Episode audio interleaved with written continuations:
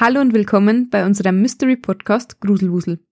Vorab an dieser Stelle wieder der Hinweis, wir kommen beide aus dem Bayerischen Wald und unterhalten uns normalerweise im Dialekt. Obwohl wir bei unserer Aufnahme versuchen, Bayerisch möglichst zu vermeiden, kann es trotzdem passieren, dass uns gelegentlich ein Ausdruck durchrutscht. Bitte seht darüber hinweg, wir geben unser Bestes. Hallo, ich bin Jasmin. Und ich bin Kathi. Wie wir in Folge 16 bereits angekündigt hatten, geht es in der heutigen Folge um das Thema Sekten. Wir hatten uns dazu im Vorfeld überlegt, dass ich Colonia Dignidad besprechen würde und dass Jasmin euch etwas über die zwölf Stämme erzählen wird. Jetzt ist uns aber bei der Vorbereitung wieder mal aufgefallen, dass diese Fälle so viel Stoff hergeben, dass wir die Folge aufsplitten müssen. Ähnlich wie bei Folge 6 zu Hinterkaifeck und Folge 8 zu Emanuela Orlandi. Deswegen wird euch Jasmin heute ihre Geschichte erzählen und meine Folge zu Colonia Dignidad kommt dann irgendwann, ja, ich denk mal im Frühjahr dann irgendwann, oder? Hm, genau. Okay. Deswegen macht Jasmin jetzt auch den Anfang und ich erzähle euch im Anschluss dann noch ein bisschen Theorie, nämlich wie sich Sekten und Kulte unterscheiden, woran man Sekten erkennt und was man als Angehöriger einer Person machen kann, die sich irgendwie in so einen Kult hineinziehen hat lassen. Und bevor ich jetzt in das Thema einsteige, möchte ich noch eine Triggerwarnung aussprechen, weil es in dieser Folge unter anderem auch um Kindesmisshandlung geht. Das heißt, wenn das, wem das zu viel ist, wem das triggert, der sollte diese Folge dann besser überspringen. Das meiste meiner heutigen Folge habe ich von dem Buch Der Satan schläft nie, das Leben bei den zwölf Stämmen. Das Buch wurde von Robert Player, Player, ich weiß jetzt nicht genau, wie man es ausspricht, aber er ist wie Deutsch, immer also. der Name.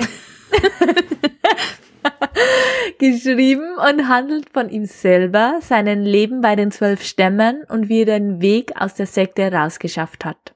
Ich starte jetzt gleich mal mit den Fakten rund um die Sekte. Die zwölf Stämme wurden 1972 in den USA von Eugene Spriggs gegründet. Dieser wurde 1937 geboren und lebte in Tennessee. Die Gemeinschaft gibt es mittlerweile auf der ganzen Erde verteilt. USA, Deutschland, Kanada, Brasilien, Argentinien, Australien, Neuseeland, Frankreich, England und Spanien. Sie leben bibeltreu und ziehen ein urchristliches Leben, den Leben so wie wir es kennen, vor. Es gibt circa 2500 Menschen, die der Sekte angehören. Davon sind circa 1500 Kinder. Es wird ihnen vom Sektenführer erklärt, dass sie in einer Endzeiterwartung zu leben hätten. Das heißt, sie gehen davon aus, dass ein baldiges Ende der Welt bevorsteht und dass Jesus dann die Plätze verteilt. Die Ungerechten kommen zu Satan ins ewige Feuer und die Gerechten dürfen in die heilige Stadt einziehen. Alle Mitglieder der zwölf Stämme sind natürlich Gerechte, sie müssen aber die strengen Regeln der Bibel befolgen und kommen so dann zu den Heiligen. In der Kommune herrscht eine Gütergemeinschaft und eine strenge Hierarchie. Diese Hierarchie herrscht natürlich innerhalb der eigenen Gemeinde, jeder hat da seinen Platz, aber auch außerhalb der Gemeinde. Einmal in der Woche muss ein Ältester jeder Gemeinde Bericht bei Spriggs abgeben. Auch die Familienstrukturen sind vorgegeben. Der Mann hat das Sagen, die Frau ist ihm untergeordnet und die Kinder haben uneingeschränkt auf das zu hören, was ihnen ihre Eltern sagen. Sie dürfen nichts hinterfragen, dürfen nicht selbstständig denken, dürfen nichts sagen, wenn sie nicht dazu aufgefordert werden. Die Gruppe der zwölf Stämme wächst und missioniert in den 80er und 90er Jahren vor allem auf Festivals und großen Get-togethers. ich finde das Wort einfach so super. ich wollte es unbedingt mit reinschreiben, Get-togethers. Genau. Das werden sie auch jetzt immer noch so machen, aber damals war das natürlich noch eine ganz andere Zeit und es gab ja an jeder Ecke solche Hippie-Zusammenkünfte. Ah, waren das so Hippie-Festivals dann oder wie? Mhm, Weil ich wollte gerade genau. fragen, was das dann für Festivals waren, wo die da missioniert ja, haben. Okay. Ja, schon eher so, eher in die alternative Richtung. Die Sektenmitglieder fuhren da mit ihrem ausgebauten Bus von Festival zu Festival und versuchten da die Menschen direkt anzusprechen und mit ihnen tiefgehende Gespräche über das Leben und über den Sinn des Lebens zu führen. Beim ersten Kontakt erfolgt dann immer die Einladung ins nächste Zentrum. Natürlich klappt das am besten bei Menschen, die aktuell psychische Probleme haben und nicht gerade stabil im Leben stehen. Personen, die vielleicht Krisen überwinden müssen, in tiefer Trauer sind oder sonstige Probleme im Leben zu bewältigen haben. Kurz gesagt, Menschen, die leicht zu beeinflussen sind. Das Angebot einer radikalen Veränderung weckt bei ihnen Hoffnung und Neugierde auf ein neues Leben. Kommt dann ein potenzielles Mitglied tatsächlich in die Gemeinde, dann wird es natürlich überfreundlich aufgenommen und es wird ihnen vermittelt, dass die Gemeinschaft und Gott nur auf sie gewartet haben. Die Mitglieder gehen auf ihn oder sie ein, führen lange Gespräche, fragen viele Fragen und hören zu. Der Neuankömmling bekommt jegliche Aufmerksamkeit und erfährt dadurch Glück, Geborgenheit, Friede und Wertschätzung. Und peu à peu wird der oder die Neue von der Sekte eingesponnen und eingewickelt. Ohne dass er oder sie es merkt, wird dann sein bisheriges Leben hinterfragt und von der Gruppe abgewertet. Es wird ihm weisgemacht, dass nur das Leben in der Gemeinschaft der zwölf Stämme das einzig wahre Leben sein kann. Um ein vollwertiges Mitglied der Sekte zu werden, zieht man dann in das jeweilige Zentrum und wird, wenn man dazu bereit ist, getauft. Erst dann gehört man vollständig dazu. Das Leben in der Kommune wird kontrolliert und ist vorgegeben. Die Frauen werden Schwestern genannt und die Männer werden Brüder genannt. Wenn man noch nicht verheiratet ist, heißt man Single Sister oder eben Single Brother, weil Englisch ist die Sprache, in der die offiziellen Veranstaltungen gesprochen werden. Und da spricht man sich dann auch so an. Hey, Single mhm. Sister Jasmin. Ja, ja, ja, ja, ja. Also soweit oh ich no. das jetzt rausgelesen, ja. genau, soweit ich das jetzt rausgelesen habe, spricht man sich dann tatsächlich so an. In der Kommune ist keiner versichert. Ein Konto besitzt man nur dann, wenn man Anspruch auf Kindergeld hat. Die Bankkarte besitzen allerdings die Ältesten. Die Kleidung ist vorgegeben und wird einem zugeteilt.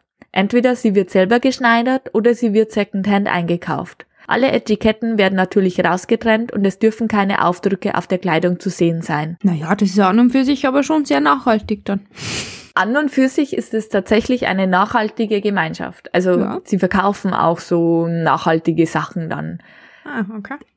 Also, also schon sehr angelehnt an das ganze Hippie-Ding, wo sie dann auch mhm, mhm. ähm, ja, die Leute das missioniert ist tatsächlich haben. wahrscheinlich das einzig Gute von der ganzen Sekte. Aber ja, das mhm. wirkt es leider nicht auf. Ja, das ist schon klar. Ich wollte nur drauf raus, ja. dass das ja dann für die ganzen Hippie, für die Hippie-Bewegung ja, wahrscheinlich besonders das, genau. attraktiv dann auch war durch das. Genau. Doch das hat schon genau in die Zeit da so reingepasst. Frauen tragen weite Blusen und Hosen, Röcke müssen bis zu dem Sprunggelenk runtergehen und Männer tragen Bart und lange Haare, die sie zum Zopf binden. Der Tag beginnt jeden Tag mit einem morgendlichen Treffen. Danach geht jeder seiner Tätigkeit nach. Es wird gemeinsam gegessen, weitergearbeitet, abends wird wieder gemeinsam gebetet. Ein Arbeitstag kann bei den Mitgliedern dann schon mal 16 Stunden dauern, wenn es schlecht läuft. Was die Schwestern und Brüder so arbeiten, ist ganz unterschiedlich. Teilweise haben sie Arbeit innerhalb der Kommune, zum Beispiel arbeiten sie auf dem Feld, sind Gärtner, Lehrer, Küchenhilfe oder Köche. Oder sie jobben außerhalb der Gemeinde. Zum Beispiel untertreiben die zwölf Stämme Cafés, wo sie nur Salate und Essen aus eigenem Anbau anbieten, also sehr ähm, nachhaltig. Diese Cafés gibt es vor allem aber in Amerika, weil dort werden sie auch genutzt, um neue Mitglieder zu missionieren. Und dann gibt es noch welche, die auf Märkten das Gemüse verkaufen, das sie selber anbauen und die meisten Zentren beziehungsweise die meisten Gemeinden haben auch Baufirmen und verrichten da Arbeiten. Und das auch sogar ziemlich erfolgreich oft. Zum Beispiel das Zentrum in Bayern. Die haben ein Monopol auf so Solaranlagen und in Amerika bauen sie sehr erfolgreich Häuser. Äh, in Bayern, aber die gibt's ja nicht mehr, oder? Die sind ja abgewandert. Nein, die sind jetzt abgewandert. Ja, ja genau. genau. Mhm. Stimmt ja. tatsächlich. Das ist in Vergangenheitsform. Ja, weil das Buch, das wo ich da gelesen habe, das ist 2014 rausgekommen okay. und da mhm. steht schon noch alles in der Jetztform, aber mittlerweile sind sie tatsächlich abgewandert, ja. Ah, okay. Zu den morgendlichen und abendlichen Gebeten kommen noch weitere Treffen hinzu. So haben die Menschen bei den zwölf Stämmen nie Zeit und sind immer am Arbeiten. An jedem Freitag treffen sich alle Eltern, Lehrer und Erzieher zum Erziehungsmeeting. Montag findet das Kochmeeting statt, am Dienstag das Sozialmeeting, jeden Mittwoch werden die Ergebnisse des Sozialmeetings dem Ältestenrat vorgebracht. Hier geht es dann zum Beispiel darum, wann und wer wen heiraten darf. Die Ältesten sind das Oberhaupt einer Kommune. Was ein Ältester sagt, ist Gesetz und darf nicht hinterfragt werden. Ein Ältester muss auch für nichts Konsequenzen fürchten, weil er handelt ja mit Gottes Willen und kann sich immer auf das rausreden. Wenn dir ein Ältester sagt, du musst den See überqueren und du aber nicht schwimmen kannst und dann ertrinken musst, dann hat hier nicht der Älteste Schuld, sondern du selbst und Gott wollte das Ganze dann so. Hier kann ich dann auch noch ein direktes Beispiel aus dem Buch geben. Robert Beziehungsweise ich bin so im Englischen drin, wenn ich Robert spreche, weil ich schon so viele Richards und Roberts und Ronalds oder wie war das? Ja, ja, genau. Robert hat Robert hat von einem Ältesten den Auftrag bekommen, mit einem Auto überladen, das heißt mit zwölf Personen von Bayern nach Frankreich zu fahren. Dieser hatte dann Bedenken und sprach auch die Bedenken beim Ältesten an. Der gab nur als Antwort, warum er schon wieder alles hinterfragt. Er sollte gefälligst die Anweisung ausführen. Und hätte ihn dann aber ein Polizist oder eine Polizistin den Führerschein genommen, dann hätte er sich vor dem Ältestenrat rechtfertigen müssen, warum es Gottes Wille war und warum er von Gott bestraft wird. Quasi, welche Sünde lastet auf ihm. Jeder Bruder und jede Schwester hat einen Ältesten, der ihr oder ihm zugeteilt ist. Wer ein Ältester wird, habe ich jetzt nicht hundertprozentig herausgelesen. Auf alle Fälle muss er sehr mit der Gemeinschaft verbunden sein und hinter der Gemeinschaft stehen. Und die Hauptältesten werden auch immer von Spriggs höchstpersönlich eingeteilt und eingesetzt. Robert Plyer schreibt in seinem Buch, dass er über die 20 Jahren, in denen er bei den zwölf Stämmen war, keinen Ältesten begegnet ist, der sich nach gewisser Zeit nicht als Sektenführer aufgespielt hat. Jeder von ihnen ist stolz, ein Auserwählter Gottes zu sein und in Gottes Namen andere regieren zu dürfen. Bei der Vielzahl von Zusammenkünften und Meetings wird viel über Spiritualität und Gott geschwätzt. Jeder darf ein Gebet aussprechen, außer die, die sich nicht an die Regeln gehalten haben. Diese werden nämlich ausgeschlossen und dürfen nicht zu Gott beten, was alleine ja schon der totale Psychoterror ist, weil man muss sich ja immer vorstellen, dass ja die Menschen in der Kommune ganz ehrlich glauben und wirklich der Meinung sind, für Gott zu arbeiten und wenn man dann nichts mehr zu Gott beten darf, dann ist ja das schon ein halber Weltuntergang. Dann kommt aber noch dazu, dass diese Menschen auch offen an den Pranger gestellt werden und ihre Vergehen so lange besprochen werden, bis diese dann einknicken und Buße tun. Ungläubige, so werden diese dann genannt, dürfen keine Freunde haben, sie leben in vollkommener Isolation und das auch, wenn es blöd läuft, über viele Wochen lang. Sie dürfen keinen Kontakt zur Familie und Kindern haben, kurz gesagt, sie verlieren ihr Ansehen in der Gemeinde oder vor Gott. Grundsätzlich ist es so, dass ein Junge sowieso überhaupt kein Recht hat. Und wenn ein Ältester zum Beispiel den Entschluss fasst, dass er seine Kinder nicht richtig erzieht, dann werden ihm die Kinder einfach weggenommen oder es wird ihm der Job entzogen und muss dann vielleicht Karotten auf dem Feld ziehen. Robert wurde zum Beispiel mal für sechs Monate von seinen Kindern getrennt. Den Schwestern und Brüdern wird auch gesagt, wann und wen sie heiraten dürfen. Es kann sein, dass man jahrelang in der Gemeinschaft lebt und nicht heiraten darf. So lange lebt man dann mit den anderen Single Brothers oder Single Sisters in Gemeinschaftszellen und hat überhaupt keine Privatsphäre. Lebt man dann in einer Ehe, bekommt man seine eigenen vier Wände, aber auch da kontrolliert man sich gegenseitig und der Tag ist auch hier getaktet.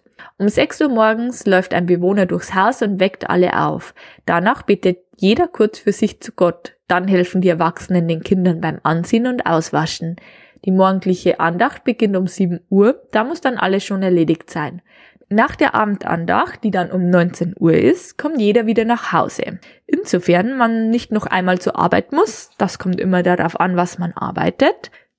Dann liest das Familienoberhaupt noch aus der Bibel vor, dann wird ins Bett gegangen.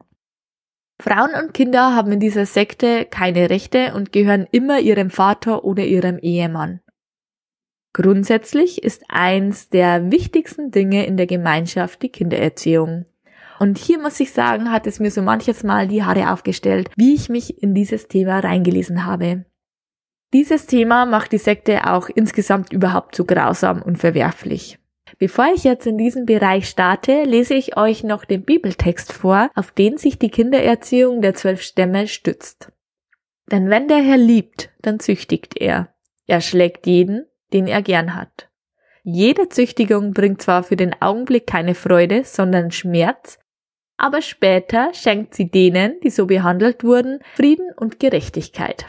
Zitat aus einem Freitag-Teaching. Eltern müssen ihre von Gott gegebenen Kräfte nutzen. Die Kräfte ihrer elterlichen Autorität sind Züchtigung und Disziplinierung gegen Rebellion und Weigerung der Kinder. Wie die Geschichte lehrt, ist die Züchtigung mit körperlichem Schmerz die normale Methode, um Kinder unter Kontrolle zu bringen. Es ist ein natürliches Gesetz. Sohn sein bedeutet einen Vater zu haben, der dich genug liebt, um dich zu züchtigen. Und auch auszupeitschen, wenn es nötig ist. Es verwundert nicht, dass Kinder, die nicht gezüchtigt wurden, sich zurückgestoßen und ungewollt fühlen. Also muss ein Kind gezüchtigt werden, um ihm Liebe zu zeigen. Nur so wird es für die Gemeinschaft wieder akzeptabel. Eltern müssen die unterschiedlichen Phasen der Kindererziehung verstehen. Erstens Kontrolle und zweitens Erziehung. Die erste Erziehungsmaßnahme startet unmittelbar nach der Geburt. Die Eltern wickeln ihre Babys so eng in Tücher ein und befestigen das dann mit Sicherheitsnadeln, dass sich die Babys nicht mehr bewegen können.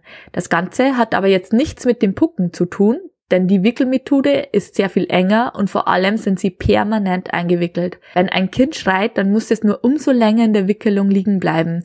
Sie dient dazu, die Kinder zur Ruhe zu bringen, beziehungsweise eher dazu, dass die Eltern ihre Ruhe haben, beziehungsweise dass halt die Kinder einfach verpackt sind. Mit ungefähr sieben Monaten wird der eigene Geist des Kindes erstmals sichtbar. Liegen Sie bis dahin beim Windelwechseln ruhig auf dem Wickeltisch, beginnen Sie jetzt mit den Armen und Beinen zu strampeln.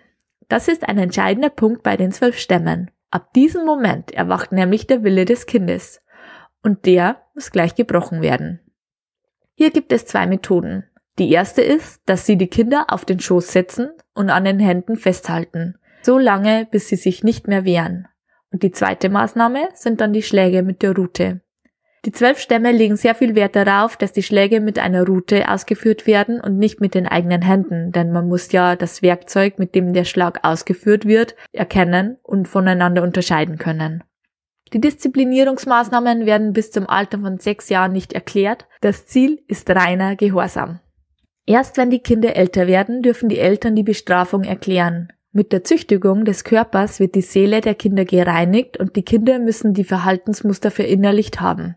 In den Meetings wird den Eltern auch beigebracht, dass sie auch mal innehalten müssen, um das Kind zu fragen, ob sie sich schon beugen. Das heißt, ein Kleinkind wird einfach so lange an den Händen festgehalten, bis dass es sich entkräftigt nicht mehr bewegen kann. Und wenn man dann zur Route greift, kann bis zu vier Stunden auf das Kind eingeschlagen werden. Vier Stunden. Oftmals hört die Züchtigung erst auf, wenn ein Kind entkräftet weder weinen, schreien oder zappeln kann. Denn jede Regung wird als Widerstand aufgenommen. In den Teachings wird den Eltern auch beigebracht, dass sie sich nicht über die blauen Schrammen und offenen Wunden wundern brauchen. Dies sei normal und ist genau das, was Gott von ihnen will. Also ich habe ja eigentlich gesagt, ich leihe mir das Buch von dir aus. Ich hab's mir gerade anders überlegt. Also es war wirklich richtig heftig, das durchzulesen und es hat mir ganz, also ich habe das auf ein Wochenende durchgelesen und ich habe nie Zeit gehabt, das Ganze zu verarbeiten. Also das war echt heftig. Das war schon heftig, was man da also, so liest. Ich muss ja sagen, eigentlich hat man das mit dem Festhalten an den Händen, das habe ich, glaube ich, sogar schon mal gelesen. Ja. Ähm, aber irgendwie war mir das nicht mehr so wirklich präsent jetzt. Ja, die ähm. werden vier Stunden auf den Schoß, also auf den eigenen Schoß werden die hingesetzt und dann wird ihnen die Hände werden festgehalten und natürlich bewegt sich dann das Kind und die werden so lang festgehalten, bis dass der Kopf reglos auf die Brust zackt und einfach keine Kraft mehr da ist. Und dann ist die Maßnahme abgeschlossen. Ja, und vor allem du musst ja sagen, das ist ja nicht nur jetzt ein, eine Gruppe, die das praktiziert irgendwie, sondern die sind ja scheinbar über mehrere Länder verbreitet. Da gibt es ja scheinbar mehrere Zentren, wie du vorhin erzählt mhm. hast. Ähm, ja, nein, ich lerne mir das Buch doch nicht aus, weil ich muss sagen, sowas mit Kindern und Misshandlung, das, ähm, ja, das kann ich mir überhaupt nicht mehr weder mhm. anhören noch durchlesen noch irgendwas. Mhm. Deswegen, mhm. ja, ja. Äh, grob. Also grob. es war schon, also die sind schon echt heftig unterwegs. Es geht einfach gar nicht wie, also ja, es war mir bis dato auch nicht bewusst, aber da komme ich dann später nochmal drauf. Mhm. Ich, ich erzähle jetzt einfach weiter und ich muss dann später nochmal einhaken. Aber mhm. ja, es geht weiter. Grundsätzlich ist es so, dass in der Familie der Vater für die Züchtigung zuständig ist. Allerdings ist ja die Ehefrau mehr zu Hause und ist in dieser Zeit dann auch für die Kontrolle der Kinder zuständig. Hier ein Beispiel aus dem Buch sitzt die Familie abends zusammen und der Vater liest die Bibel vor und ein Kind mag nicht still sitzen, dann gibt der Vater der Mutter ein Zeichen. Diese nimmt das Kind dann in ein anderes Zimmer mit und schlägt auf das Kind ein, bis das es sich wieder beruhigt hat, beziehungsweise bis das es wieder still ist. Da in der Kommune auch jeder jeden kontrolliert, ist es natürlich auch gestattet, dass jeder Kinder züchtigt. Das heißt, die Menschen, die in der Gemeinschaft leben, haben alle das Recht, Kinder zu schlagen. Ab dem Alter von sechs Jahren müssen sich die Kinder dann auch in den Zusammenkünften offenbaren. Das heißt, sie müssen vor der gesamten Kommune und vor Gott sagen, was sie falsch gemacht haben. So laufen diese Kinder mit andauernder Angst und schlechtem Gewissen durch die Gemeinschaft. Und das sind halt auch Kinkerlitzchen. Zum Beispiel, das Kind hat irgendwas gefragt, den Vater hinterfragt oder den Vater unterbrochen. Die werden so terrorisiert dann, dass die wirklich mit gesenkten Köpfen dann vor der kompletten Gemeinschaft das dann laut sagen müssen, was ja für die Kinder dann total grausam ist, wenn die da so, so bloßgestellt werden. Also, also Psychoterror im höchsten Maß.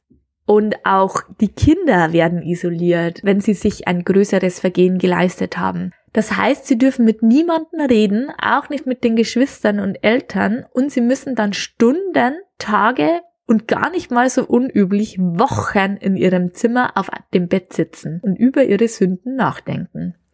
Viele der Kinder, auch die rebellischen unter ihnen, knicken aber irgendwann dann wirklich ein, weil nämlich ein ungehorsames Kind auch keine Nahrung verdient hat. Das heißt, die Kinder bekamen dann auch nur ganz unregelmäßig was zu essen. Natürlich beugt sich dann sogar das Rebellischste unter ihnen irgendwann mal. Ja, und auch ohne Nahrungsentzug. Ich meine, ähm, ja. Isolationshaft ist ja schon bei Erwachsenen eigentlich so irgendwie ja. die höchste Strafe, ja. weil man halt einfach ja. Ja, nein, fällt mir nicht mehr so sonderlich viel ein dazu. Ja. Die Kinder haben einen strikten Tagesablauf und auch sie haben keine Minute mal nur für sich. Sie stehen auf, müssen in die Versammlungen, danach in die Schule. Die Schule ist natürlich auch innerhalb der Sekte. Nach der Schule müssen sie ihren Eltern helfen oder werden anders beschäftigt. Entweder sie arbeiten auf den Feldern oder in den Betrieben. Die Gleichaltrigen werden voneinander getrennt, dass hier auch keine Freundschaften und kein Spaß entstehen kann. Es ist ihnen eigentlich alles verboten, was für unser Eins ganz normal ist. Ein Kind darf kein Spiel spielen, darf nicht lachen, darf keine Musik hören, darf nicht nachfragen, warum, weshalb, wieso. Jeder Leerlauf von Kindern wird unterbunden. Kinderspiele sind bei den zwölf Stämmen verboten. Kinderarbeit ist es nicht. Zitat aus dem Buch Kinderarbeit sei nichts Verwerfliches, sondern ein Ausdruck gelungener Gemeinsamkeit. Mit der Schulpflicht hat es vor allem in Deutschland immer wieder Probleme gegeben. Hier möchte ich aber jetzt gar nicht so sehr darauf eingehen. Auf alle Fälle wehrten sich die Gemeinden rigoros, die Kinder auf öffentliche Schulen zu schicken. Das Ganze ging so weit, dass die Eltern ins Gefängnis mussten. Irgendwann und nach vielen Prüfungen vom Staat wurde ihnen dann ein Sonderrecht für die Schule erteilt, was im Nachhinein ein fataler Fehler war. Allgemein hat die Community das alles so einstudiert, dass wenn jemand von außerhalb zu Besuch kommt, alles total friedlich und vor allem auch glücklich und im Einklang abläuft. Die Routen werden hinter Heizkörpern oder unter Betten versteckt. Die Kinder singen und tanzen christliche Lieder und Tänze. Wenn die bayerischen Behörden in den Unterricht kommen, werden den Kindern gerade Deutsch- und Mathekenntnisse unterrichtet. Sind diese allerdings wieder weg, werden die Kinder bewusst dumm gehalten. Sie bekommen Religionsunterricht nach ihren Anschauungen. Homosexuelle und andersfarbige Menschen werden verurteilt und als Satanswerk betitelt. Von der Außenwelt bekommen sie nichts mit und bekommen natürlich auch keine Möglichkeiten, einen Schulabschluss zu machen. In den Gemeinschaftsräumen werden die Züchtigungen nicht vor allen durchgeführt, denn die Routen liegen in den Disziplinarräumen. Dort kann es dann auch schon mal passieren, dass sich eine kleine Schlange bildet, was gewissermaßen auch erwünscht ist. Die, die da anstehen, müssen zuhören, wie jemand geschlagen wird, bis dieser nachgibt. In dem Buch schreibt Robert, dass mal seine Schwester zu Besuch war und dass diese zum Essen geblieben ist. Immer wieder stand ein Erwachsener mit seinem Kind auf und ging aus dem Raum. Seine Schwester meinte, dass die Eltern mit den Kindern auf die Toilette gingen und sie wunderte sich noch, warum die Kinder so verweint aussehen, wenn sie wieder zurückkommen. Robert klärte sie auf, dass das keine Toilettengänge sind, sondern dass die Kinder gerade geschlagen wurden. Jugendlichen ist es verboten, Kontakt mit jemandem von außerhalb zu haben. Das Jugendalter von 13 bis 20 Jahren ist grundsätzlich eine heiße Phase, wo man nochmal intensiv versucht, die Mädels und Jungs so weit zu manipulieren und zu unterwerfen, dass nichts hinterfragt oder nachgefragt wird und sie keinen eigenen Kopf entwickeln. Die Gemeinschaft betet den Menschen vor, dass es das Wichtigste ist, die Kinder zu unterwerfen und dass das der oberste Wille von Gott ist. Was natürlich super ist, weil man dann keine neuen von außerhalb missionieren muss, sondern man zieht sich die Roboter gleich selber groß. Genau, und das war jetzt mal so das Grundsätzliche, wie so die Tagesabläufe in der Sekte so ablaufen. Im zweiten Teil erkläre ich jetzt oder erzähle noch, wie Robert da so in die Sekte reingekommen ist und wie er wieder rausgefunden hat, aber eigentlich nur, wirklich nur kurz zusammengefasst, weil wenn das wirklich jemanden genau interessiert, dann muss ich dann tatsächlich das Buch kaufen, weil das kann man gar nicht so detailliert natürlich beschreiben. Aber ich glaube, das ist ganz interessant, das erklärt, also viele wollen immer wissen, wie das überhaupt möglich ist, da so reinzurutschen Menschen. Deswegen wollte ich das dann auch noch kurz mit reinbringen. Aber hast du sonst noch irgendwelche Fragen jetzt? Fragen. ja, aber ich glaube, ähm, die können nicht von dir beantwortet werden, weil ja, ähm, ja. ja. glaube ich tatsächlich auch. Dann zu Robert. Robert ist in seinem Teenageralter auf der Suche nach dem höheren Sinn im Leben. Er und seine Freunde philosophieren Stunde um Stunde über die Gesellschaft und das Leben. Sie haben Dreadlocks und hören alternative Musik.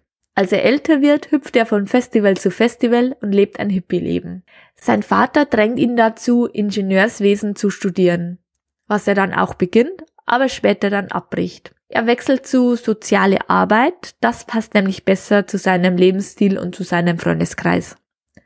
Als er dann im Sommer 1990 auf den Hund eines Freundes aufpassen muss, weil sein Freund ähm, wegen Drogenhandel einsitzen muss, rutscht er in die erste Glaubenskrise. Sein Freund hat Freigang vom Gefängnis und sie haben ausgemacht, dass Robert vorbeifährt und dass sein Freund die freien Stunden mit seinem Hund verbringen kann. Damit Robert aber nicht alleine fahren muss, nimmt dieser einen anderen Freund mit. Auf halber Strecke rauchen sie einen Joint. Etwas benebelt von der Hitze und vom Rauch fahren sie an einen Waldrand und machen die Tür auf, um etwas Pause zu machen. Der Hund, der hinten sitzt, nutzt die Gelegenheit und springt aus dem Auto. Die beiden, benebelt und zugedröhnt, nehmen das zwar wahr, aber sind aufgrund der Drogen handlungsunfähig, beziehungsweise machen sich halt hier einfach auch keine Sorgen. Bis zu dem Zeitpunkt, als sie einen Schuss hören. Das Adrenalin schießt rein und die Wirkung der Drogen lässt schlagartig nach und da kam der Hund schon zurückgehumpelt, dem Tod nahe. Der Jäger stolpert ihm nach und schrie die beiden an, was ihnen einfällt, einen Hund frei rumlaufen zu lassen. Er erklärte, dass der ein Reh gerissen hat und deswegen keine andere Möglichkeit hatte, außer auf ihn zu schießen. Und sie sollten zur Seite gehen, damit er ihm den Gnadenschuss versetzen kann. Die Schuldgefühle plagten Robert, woraufhin er am Wochenende darauf einfach abschalten wollte und auf ein Festival fuhr, wo er dann den ersten Kontakt zu den zwölf Stämmen hatte. Wie oben schon erwähnt, missionierten diese von Festival zu Festival fahrend Menschen, die nach dem Sinn des Lebens suchen und so auch bei Robert. Sie redeten ihm ein, dass Gott das so wollte, dass er jetzt bei ihnen im Bus sitzt und er solle sie doch einfach mal in Sus in Südfrankreich besuchen. Sie gaben ihm ein Prospekt mit. Darin erzählen Einsteiger, wie sich ihr Leben zum Positiven gewandt hat, seitdem sie bei den zwölf Stämmen eingetreten sind. Nach den Gesprächen mit den Missionaren fühlte sich Robert gut. Auf dem Heimweg war er schon etwas angefixt. Es vergeht ein halbes Jahr, in dem sich Robert immer wieder die Zeitschrift zur Hand nimmt und abweckt. Die Zeitschrift ist seine einzige Informationsquelle, Sowas wie das Internet gab es ja noch nicht, beziehungsweise war noch nicht jedem zugänglich. Und Wann war das?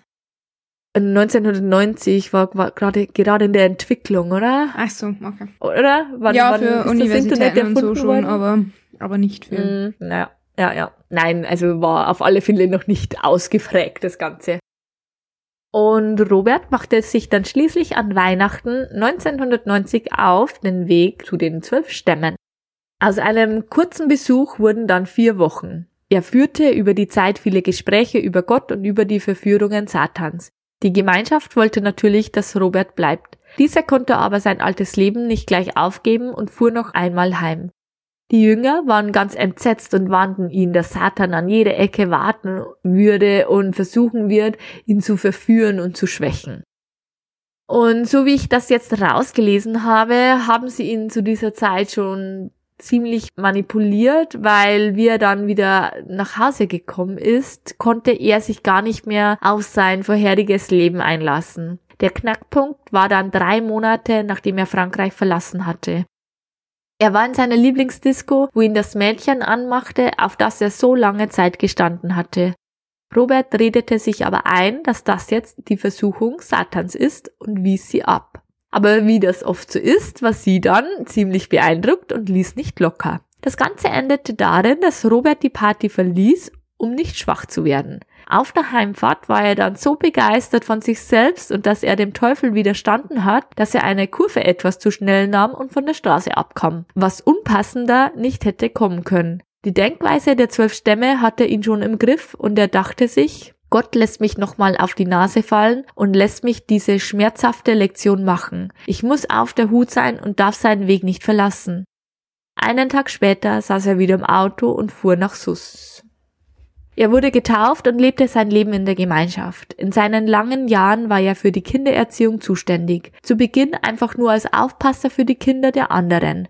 Durch sein Studium haben die Ältesten sehr schnell gemerkt, dass Robert gut mit Kindern kann. Er war für sie zuständig und hat sie auch gezüchtigt. Robert bekommt aber seinen Geist während seiner ganzen Zeit bei den zwölf Stämmen nicht frei. Er hinterfragt viel, wird immer wieder isoliert, merkt einfach, dass vieles nicht stimmt. Er wurde auch mehrmals getauft, weil die Ältesten meinten, man muss ihn immer wieder Satan abwischen. Es kommt sogar so weit, dass er zwischenzeitlich, und da ist er auch noch gar nicht so lange bei den zwölf Stämmen, wieder aussteigt. Aber wie das Schicksal so läuft, trägt es ihn wieder zurück. Auch hier wieder durch einen Unfall. Er genoss seine Freiheiten wieder, schnappte sich ein Surfbrett und war glückselig. Eine Welle erwischte ihn und um Haaresbreite schaffte er es unversehrt wieder aus dem Wasser. Gott bestrafte ihn und erneut ließ er alles liegen und stehen und machte sich auf den Weg zurück zu den zwölf Stämmen. Er baute immer wieder neue Zentren gemeinsam mit den Ältesten auf, wurde irgendwann Lehrer und war insgesamt für das Schulsystem zuständig. Zu der Zeit, als die bayerischen Behörden alles kontrollierten, war Robert der Vorzeigelehrer. Er konnte sich nie mit der Züchtigung der Kinder anfreunden, aber die Ältesten erklärten es ihm immer wieder, dass Gott das so will, und Robert akzeptierte es und schlug die Kinder auf die Finger oder wenn sie besonders unartig waren, gingen sie gemeinsam in das Disziplinarzimmer. Das kann ich im Nachhinein ja leicht behaupten, dass ich mich nicht damit anfreunden konnte, aber dass ich es trotzdem gemacht habe, oder? Also Ah, nein, also so wie er das im Buch so verkauft und ja, aber da, ich kann nicht jahrelang da bei den zwölf Stämmen sein und dann sagen, ähm, na, eigentlich war mir das eh nicht so richtig recht, aber ich habe es halt trotzdem gemacht. Nein, ich weiß es ah, nicht. na, das kann ich jetzt hier nicht so rüberbringen. Also, so wie er es im Buch schreibt, ist das, also er, er erzählt ja da wie das so angefangen hat und zu Beginn hat er ja die Kinder auch nicht züchtigen müssen. Das haben sie ihn wirklich, ja, der ist da rein manipuliert worden und er hat immer wieder hinterfragt und er ist da eh immer wieder auf, also auf Gegenwind gestoßen. Also ich muss sagen, das Buch ist schon sehr authentisch geschrieben und ich würde ihm jetzt ja, da... Ja, das glaube ich schon, aber gerade als jemand, der soziale Arbeit studiert hat, der hat wahrscheinlich auch was mit Entwicklungspsychologie, zumindest Teile im Studium gehabt. Und Nein. Naja, aber also, du darfst ja deinen Glauben nicht unterschätzen. Der geht ja, ja dahin, weil er wahrhaftig glaubt und. Trotzdem. Aber dann glaube ich ja auch an die Züchtigung und dann kann ich ja auch nicht im Nachhinein dann sagen, ich konnte mich ja eigentlich eh nicht damit anfreunden. Ja, ist ja egal, ich habe ja das Buch ja auch nicht gelesen und ich ja, werde es genau. ja auch nicht lesen. Aber ja, genau. Also da muss, also dass man sowas behaupten kann, ich glaube, das, das sind wir jetzt beide nicht rein. Genau, und nach 13 Jahren bei den zwölf Stämmen durfte Robert dann auch endlich mal heiraten. Ihm wurde Shaloma zugeteilt, beziehungsweise er hatte ein Auge auf sie geworfen und fragte bei den Ältesten nach, ob das in Ordnung ginge. Und am Anfang war es ziemlich unklar, weil Shaloma in den zwölf Stämmen geboren wurde und er ihr dann quasi unwürdig war, weil er war ja nur ein Zugezogener, wie wir es sagen würden. Und nach langem Hin und Her ging das aber dann durch. Daraufhin wurde ihnen ein eigenes Schlafgemach zugeteilt und Robert genoss seit 13 Jahren endlich mal wieder etwas Privatsphäre. Robert, und ich hätte noch eine Frage. Stimmt. ähm, kann das sein, weißt du das zufällig, dass da eine Doku drüber gibt oder so ähnlich? Weil ja, da kommt das alles Doku so extrem bei RTL. Ja, ja, mhm. so ist es mir auch gegangen. Ich habe nicht gewusst, wo ich, wo ich eigentlich das weiß bei ja, RTL. Ja, auch der Name mit Shaloma, das war mir jetzt irgendwie dann, ja. da klingelt ja. irgendwas. Aha. Okay. Ja, das dann war ich bei die RTL. wahrscheinlich auch gesehen, ja. Mhm. Oder mhm. zumindest in Teilen dann vielleicht. Ja, genau er hatte dann wieder etwas Privatsphäre und freute sich auch mal Gedanken mit seiner Frau zu teilen, die ihm so im Kopf rumschwirren. Seine Unzufriedenheit allgemein mit den zwölf Stämmen. Er hinterfragte auch von Anfang an die Ältesten und die Systeme der Community. Aber da fand er bei Shaloma jetzt nicht so das große Ohr, beziehungsweise sie war halt einfach anders eingestellt. Ihr Vater war selbst ein Ältester und sie ist in der Gemeinschaft aufgewachsen und großgezogen worden. Sie stand hinter all dem und wenn Robert was Falsches sagte, petzte sie es immer.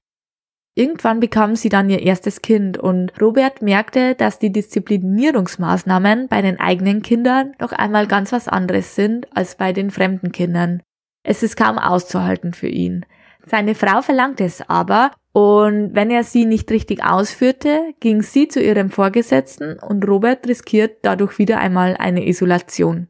In dem Buch beschreibt er, wie er seine eigenen Kinder gebrochen hat und wie es gleichzeitig auch ihn gebrochen hat. Immer mit dem Kampf, dass er eigentlich merkt, dass das nicht richtig ist, aber unter der Manipulation so sehr leidet.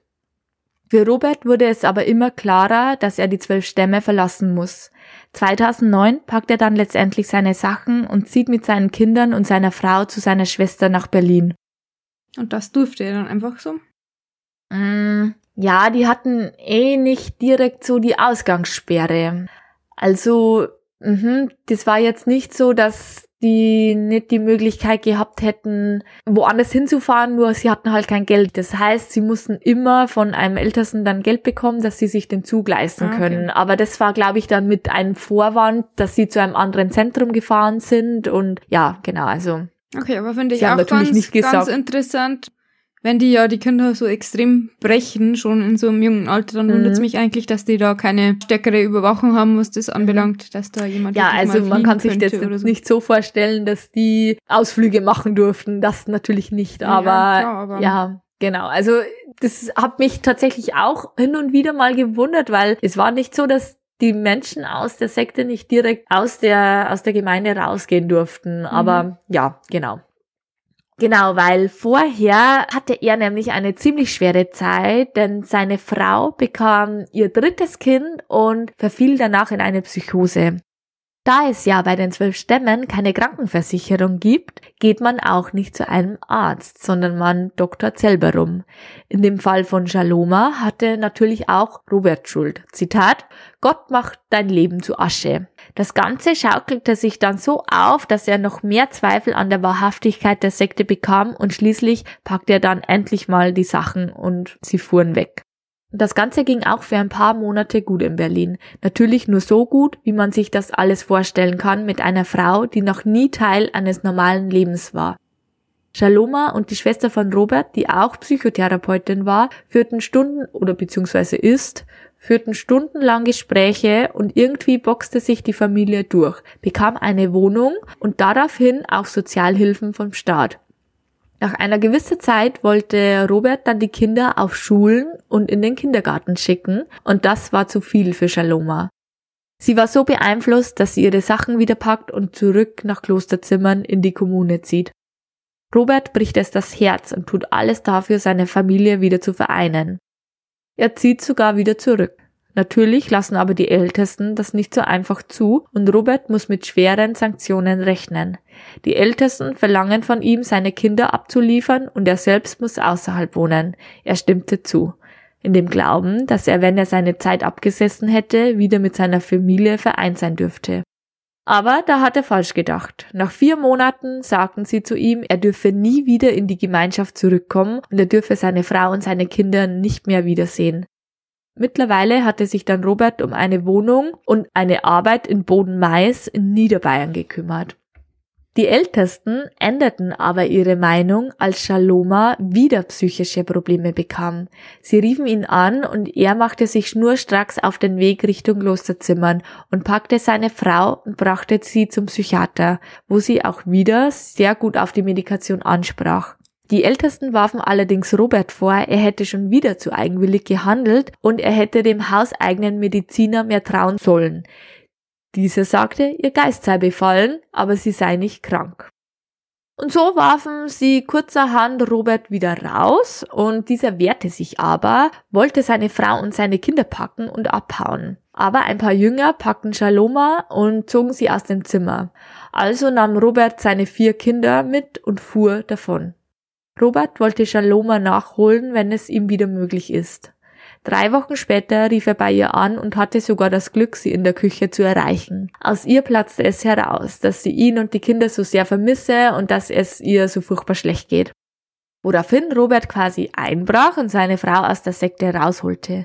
Die Wohnung in Bodenmais war für die sechs aber zu klein, weswegen sie sich um ein Haus kümmerten. Und das finden sie tatsächlich in Schönberg. Das ist bei uns im Nein, Landkreis. Nein, wirklich. Doch, direkt ums Eck quasi. Mhm.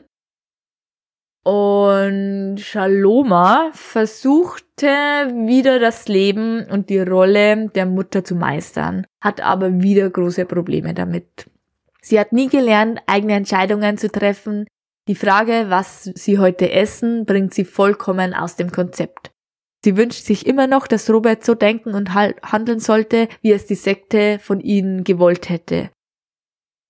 Gerade als sie alles ein wenig in den Griff bekamen, Robert findet eine Arbeit, die Kinder gehen in die Schule, da packte Shaloma ihre Sachen und kehrte in die Sekte zurück. Sie hat den Absprung nicht geschafft und kommt nie wieder zurück. Die Sekte verschickte sie kurzerhand nach Übersee und es besteht keine Möglichkeit mehr Kontakt aufzunehmen. Die wird innerhalb der Sekte gefeiert, weil sie Satan widerstehen konnte und weil sie alle Prüfungen gemeistert hat und immer wieder zurückgekommen ist.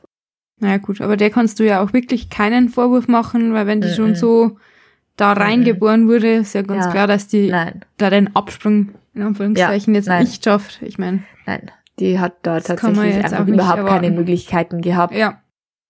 Robert verliebte sich neu, lebt jetzt ein Leben, ganz normal, so wie es eben sein kann, wenn man 20 Jahre durch eine Urchristenkommune manipuliert wurde. Genau. Und sagt er noch was dazu, wie es seinen Kindern jetzt geht? Ja, ähm, das wird dann gar nicht mehr so sehr thematisiert. Also einer ist ja schon ein bisschen älter dann auch gewesen der Älteste, da steht schon hin und wieder mal was dann noch drin am Schluss und dass halt die Kinder auch total überfordert sind mit dem Leben, natürlich außerhalb der Kommune, so Kleinigkeiten, wenn sie beim Bäcker drin stehen und einfach was aussuchen sollten, also das ja, sind natürlich... auch kleiner, ich ja, meint eher deswegen, weil so Angststörungen wenn die ja auch schon so, so genau, mhm. wenn die ja auch schon so Nein. gezüchtigt worden Nein. sind, dass die dann auch irgendwelche psychischen Probleme oder so haben. Sowas steht tatsächlich nicht drin. Na gut, ich meine, der kann die, die Privatsphäre seiner Kinder ja das auch nicht so breit treten, ist ja auch ganz logisch. Genau, aber sie gehen in, auf normale Schulen und in Kindergärten, führen jetzt ein einigermaßen normales Leben, genau. Aber was ich ziemlich erschreckend gefunden habe, ist, dass Robert eigentlich ziemlich früh, nachdem er ausgetreten ist von der Sekte, zur Polizei gegangen ist und sich dann quasi selbst ja angeklagt hat.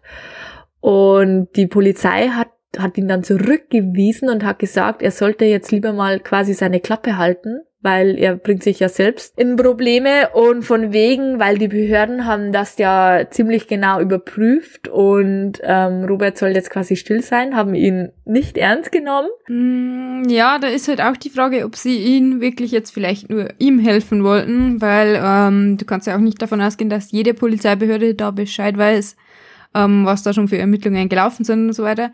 Ich denke mir ja, da vielleicht nein. eher, wenn er sich jetzt da wirklich selber belastet und ist dann allein mit vier Kindern, blöd gesagt, dass ich dem dann raten würde, so. Nein, nein, nein, nein. Also das ist dann tatsächlich, also die haben ihn tatsächlich einfach nicht ernst genommen, weil halt die Ermittlungen gelaufen sind. Mhm. Dann hat aber okay. äh, in äh, irgendeinem Artikel hat er dann nochmal in einer Zeitung verfasst. Daraufhin ist dann RTL aufmerksam geworden. Die haben dann wiederum sich eingeschlichen, haben undercover mhm. das, das gedreht. Und daraufhin hat dann die Polizei erstmal reagiert und dann hat sich natürlich Robert vor Gericht stellen müssen, aber er hat sich natürlich dann selber nicht belastet, hat keine Aussage gemacht. Mhm. Daraufhin ist dann seine Anklage fallen gelassen worden. Aber erst dann ist da reagiert worden und daraufhin ist dann die Sekte abgewandert. Das muss man sich mal vorstellen. Da geht einer hin und erzählt, was da abläuft und dann sagt, sagen die Behörden, er soll jetzt mal. Ja, das war ja bestimmt auch nicht der einzige Hinweis. Jetzt, wenn da jemand äh, in der Nähe wohnt oder sowas, da bekommt man ja auch ja. irgendwas mit, auch wenn die ja jetzt keinen Kontakt haben dürften und so, aber, ja, aber die, da gab es doch bestimmt die, irgendwie Gerüchte. Die, wie gesagt, die haben ja auch außerhalb gearbeitet. Es war ja nicht so, dass die komplett isoliert sind. Also auch die Jugendlichen. Ja, eben deswegen sage ich ja, da muss ja bestimmt jemand was mitbekommen haben und ähm, dass es dann einfach wahrscheinlich nicht ernst genommen wurde, einfach irgendwie gruselig. Mhm. Und auch, dass denen eine, eine Erlaubnis erteilt wurde, dass die Kinder keine Schulpflicht haben. Das ist ja, ja auch irgendwie. Ja, die haben dann ja, da so ein Sonderrecht gruselig. bekommen und. Ja, eben. Ja, ja, Also habe ich ganz erschreckend gefunden, dass sowas einfach passiert da mitten in Bayern und die mhm. Behörden nicken das quasi dann noch ab. Ja. Heftig. Heftig, ja. Ja, das auf jeden Fall. Genau, dann war's das mit deinem mhm. Teil, oder? Ja. Fällt mir auch nicht mehr so sonderlich viel dazu Nein. ein. Dann gehen wir mal zu meinem theoretisch angehauchten Thema über, nämlich wir hatten die heutige Folge ja so angekündigt, dass wir über Sekten und Kulte sprechen wollen. Bei der Recherche habe ich aber dann festgestellt, dass mir eigentlich jetzt gar nicht klar war, was eigentlich der Unterschied zwischen den beiden Begriffen ist. Weißt du da Bescheid, wie man zwischen einer Sekte und einem Kult unterscheidet? Mm, nein, aber nein, nein, nein. Ja, also ich, wie gesagt, auch nicht, aber es ist so, dass die grundsätzlich eigentlich recht ähnlich sind und das Hauptunterscheidungsmerkmal liegt eigentlich in der Entstehung der jeweiligen Ideologie bzw. des jeweiligen Glaubens begründet. Sekten gehen im Normalfall aus bestehenden religiösen Gemeinschaften hervor und passen die Regeln, Ideologien und Co. dann an ihre neue Gemeinschaft an. Kulte schaffen hingegen vollkommen neue Glaubenssysteme.